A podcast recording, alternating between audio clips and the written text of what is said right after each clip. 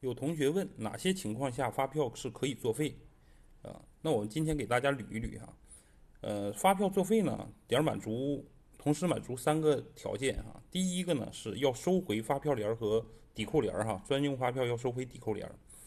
啊，时间呢必须得在销售方开票的当月啊，这个是发票开月开具的当月，也就是。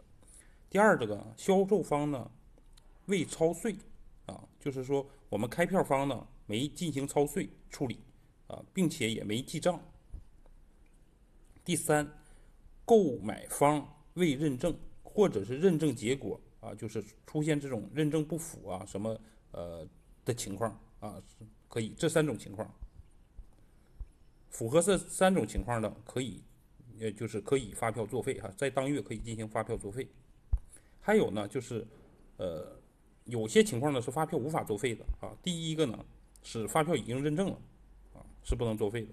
第二个呢已经做超税呃处理了。